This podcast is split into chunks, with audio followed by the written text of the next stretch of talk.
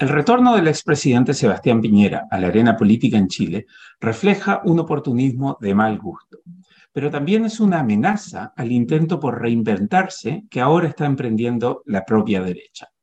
Aunque a Piñera le cuesta entenderlo, para enfrentar exitosamente los desafíos de esta nueva etapa, la derecha deberá enterrar los vestigios de la dictadura, incluida la Constitución de 1980, y también los recuerdos y el legado de los dos polémicos y deficientes gobiernos que lideró el empresario y político. Después de haber estado literalmente escondido durante los primeros seis meses de gobierno del presidente Gabriel Boric, Piñera volvió a la arena política con un inusitado entusiasmo. No hay discrepancia sobre cuáles fueron las razones que lo tuvieron alejado de los medios.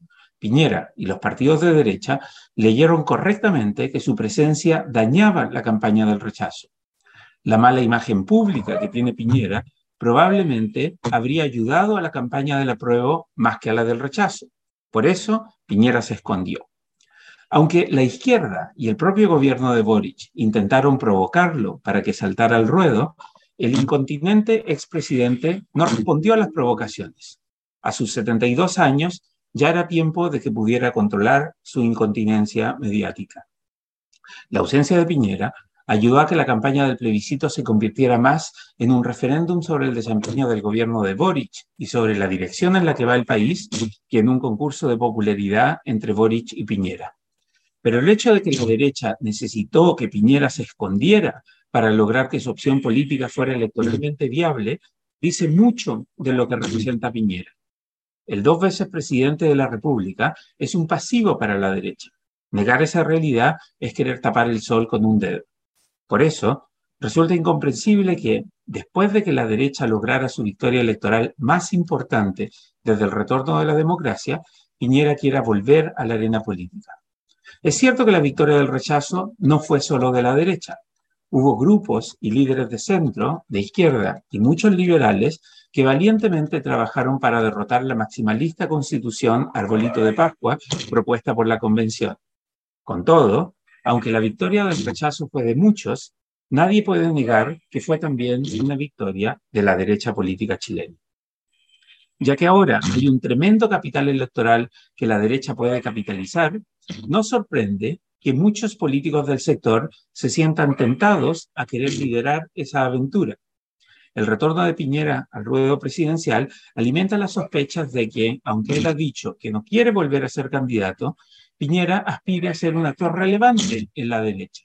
Es más, dada su condición, su conocida inconsistencia, uno, debería uno nunca debería descartar una nueva candidatura presidencial de Piñera. Su discreto pero innegable involucramiento detrás de bambalinas en la campaña del rechazo confirma las sospechas de que Piñera aspira a dirigir desde las sombras la estrategia de reposicionamiento de la derecha. Sus entrevistas en los últimos días, en varios medios de comunicación, despejan las dudas sobre el protagonismo que aspira a tener el expresidente. Es innegable que Piñera tiene credenciales y méritos. Ganó la mayoría absoluta en dos elecciones presidenciales. Es el único derechista que ha logrado ser electo democráticamente presidente de Chile en más de 60 años. Al menos en el primer periodo entregó un país mejor del que recibió. Pero los, pasivos, los pasivos políticos de Piñera superan ampliamente sus activos. En el estallido social de 2019, Piñera no trepidó en entregar la constitución para salvarse él. Cuando fue presidente, Piñera se apuró en abandonar su programa de gobierno para abrazar causas populares con el objetivo de mejorar, su, su, mejorar un poco su aprobación. Piñera siempre privilegió las encuestas de aprobación de la semana por sobre los principios y objetivos de largo plazo. Aunque dijo defender un discurso de derecha, pro mercado y a favor de la competencia, bajo sus dos gobiernos, Piñera hizo crecer el Estado, creando nuevos ministerios y ampliando las regulaciones. En vez de fortalecer los partidos de derecha, Piñera buscó fortalecer su círculo íntimo. Finalmente, Piñera nunca logró ganarse ni el corazón de los chilenos ni la confianza de los líderes de su propio sector. Ahora que el expresidente vuelve a testear las aguas para convertirse en un actor político relevante, la derecha chilena debiera evitar cargar con el pesado yunque de impopularidad y rechazo que representa el expresidente. Precisamente porque la derecha tiene una gran oportunidad para construirse como una opción de futuro razonable, moderada y libre de la pesada carga del pasado, los partidos y simpatizantes de ese sector debieron resistir con determinación y disciplina el intento de Piñera por influir en la hoja de ruta que dibujará ese sector.